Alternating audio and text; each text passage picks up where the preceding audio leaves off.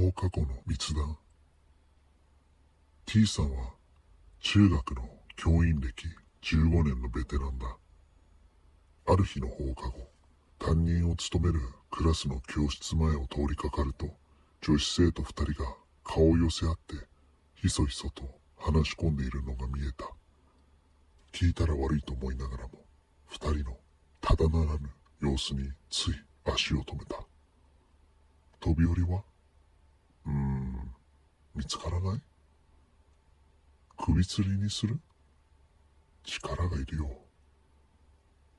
線路に飛び込むのは監視カメラもあるし会話の内容に T さんは愕然とした。二人が話しているのは自殺の方法の相談ではないか。熱血漢の T さんは見過ごすことができず二人の会話に割って入った。おい二人ともバカなことはやめろ。自殺なんて。何か悩んでるなら相談してみろ。すると女子生徒二人は冷めた目で T さんを見つめて言った。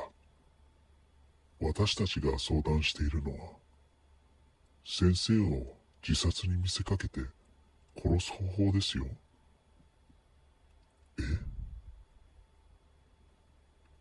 女子生徒二人はいたずらっぽく笑い合いながら教室を出て行った。T さんは金縛りにあったかのようにその場からしばらく動けずにいた。よく考えたら二人は T さんのクラスの生徒たちではない。学校内で見かけた覚えもなかった。